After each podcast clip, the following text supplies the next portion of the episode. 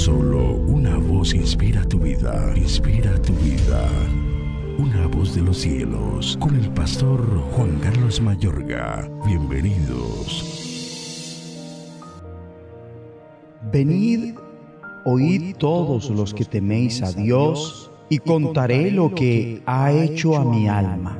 A él clamé con mi boca, y fue exaltado con mi lengua. Si en mi corazón hubiese yo mirado a la iniquidad, el Señor no me habría escuchado. Mas ciertamente me escuchó Dios, atendió a la voz de mi súplica. Bendito sea Dios, que no echó de sí mi oración, ni de mí su misericordia. Salmo 66, versículos 16 al 20. ¿A cuántos? Su espíritu se les está endureciendo debido a los abusos, atropellos, injusticias, violaciones, desapariciones y arbitrariedades por parte de otros hacia los demás y hacia ellos? Lo más factible es que por endurecerte debido a la maldad que te rodea, debas pedir perdón al Señor y pedirle tener la gracia de amar más a aquellas personas que cometen todas estas barbaridades.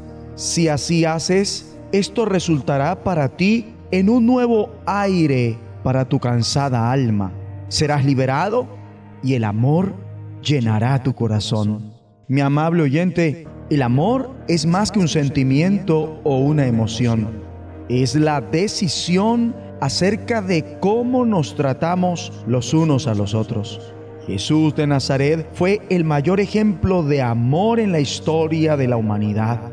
Él nos dice que amemos a Dios y que nos amemos los unos a los otros, que amemos a nuestro prójimo como a nosotros mismos e incluso amemos a nuestros enemigos. Él demuestra todo esto en su propia vida al amar a todos, incluso a Judas, su amigo íntimo, quien lo traicionó, y dar su vida por todos nosotros por amor. Mi amigo y amiga, cuando se presentan los problemas, en alguna ocasión has prometido que si Dios responde a tu oración, harás algo o no harás algo nunca más. Como vemos, en Salmo 66, el salmista hizo tal promesa y cuando su oración fue respondida, cumplió su promesa. Él escribió, cumpliré los votos que te hice, los votos de mis labios y mi boca que pronuncié en medio de mi angustia. Mi amable oyente, Dios te ama y no se guarda su amor por ti. El salmista alaba a Dios no rechazó mi oración ni me negó su amor. Tu amor por Dios y por los demás es una reacción a su amor por ti. Nosotros amamos porque Él nos amó primero.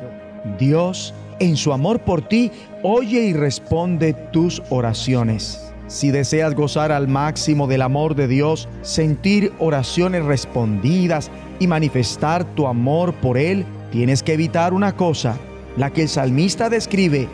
Si en mi corazón hubiera yo abrigado maldad, el Señor no me habría escuchado. Si hay pecado en tu manera de vivir, presente o pasada, puedes confesarlo y arrepentirte de él y ser perdonado.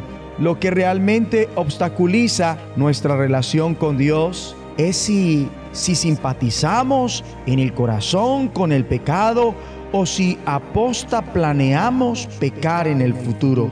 Entonces, no podemos entrar en la presencia de Dios con un corazón ni conciencia limpia. Esto obstaculiza la comprobación de su amor, porque Dios, en su amor, me ha escuchado, ha atendido la voz de mi plegaria y en respuesta el salmista desea que los demás lo escuchen porque dice, vengan ustedes, temerosos de Dios, escuchen que voy a contarles todo lo que Él ha hecho por mí. Es reconfortante oír los testimonios de otras personas sobre lo que Dios ha obrado en sus vidas. Es algo que nos anima al resto y aumenta nuestra fe. Oremos juntos. Padre bueno, gracias por tu amor, misericordia y perdón. Gracias por las ocasiones que has oído y actuado conforme a la voz de mi súplica. Bendito sea Dios que no rechazó mi plegaria ni me negó su amor. En el nombre de Jesucristo. Una voz de los cielos, escúchanos, será de bendición para tu vida. bendición para tu vida.